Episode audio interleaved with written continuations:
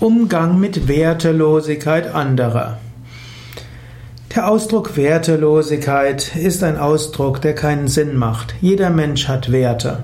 Wenn man anderen Wertelosigkeit vorwirft, heißt das nur, dass der andere nicht die eigenen Werte teilt. Es gehört zum Menschen dazu, dass er Werte hat. Daher beklage dich nicht über die Wertelosigkeit eines anderen, sondern versuche herauszufinden, was sind seine, was sind ihre Werte.